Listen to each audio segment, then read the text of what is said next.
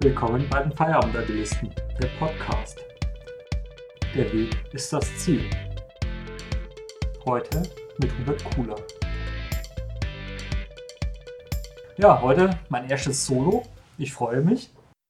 Und heute kann mein Thema selber aussuchen und die Frage, die man mir öfters in letzter Zeit oder allgemein in den letzten Monaten und Jahren gestellt hat, ob ich ein Freund von Scrum bin. Klar, Scrum hat gewisse Vorteile, äh, aber Scrum ist genauso wie viele andere Methoden eine Methode oder ein Framework, je nachdem, wie man es sehen möchte.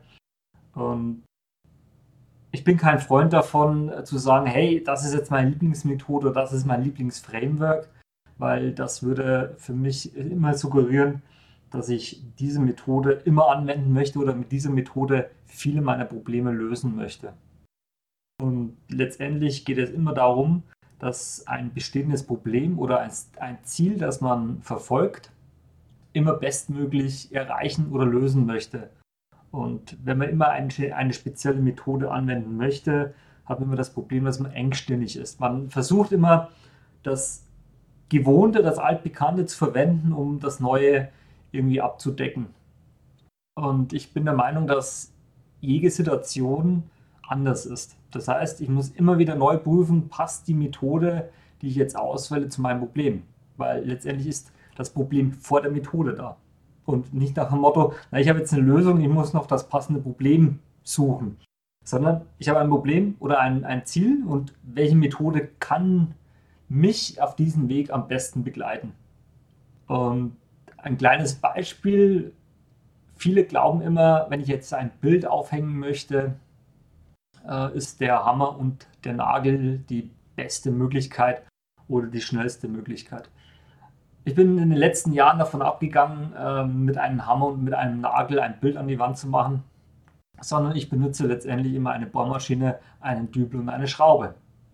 Warum das? Weil letztendlich ich bemerkt habe, bei vielen Situationen ich mit einem Hammer und mit einem Nagel nicht weiterkomme in einer Wand. Ich weiß nicht, wer die Situation kennt, man versucht ein Bild aufzuhängen, man nimmt einen Nagel, man haut es in die Wand rein oder man versucht, den Nagel in die Wand reinzuhauen mit dem Hammer. Äh, wenn man Glück hat, trifft man den Nagel nicht den Finger.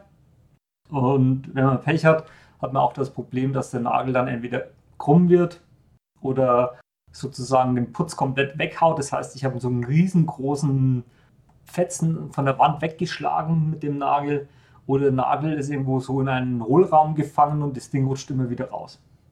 Deswegen versuche ich immer bei normalen Ziegelbausteinen äh, mit einer Bohrmaschine und einem, einer Schraube mein Bild festzumachen.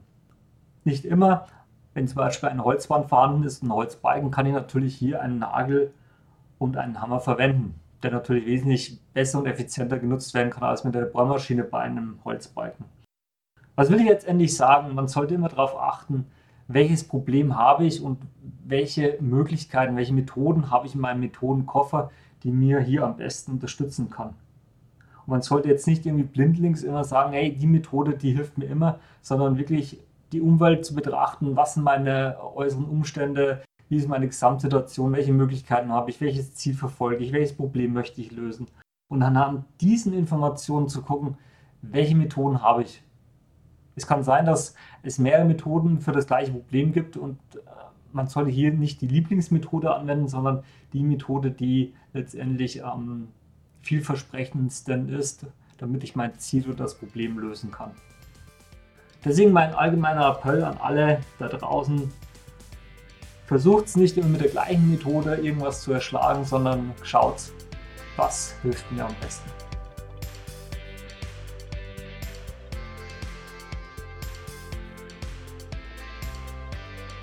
Wir hoffen, dass du ein paar Impulse aus dieser Folge mitnehmen konntest.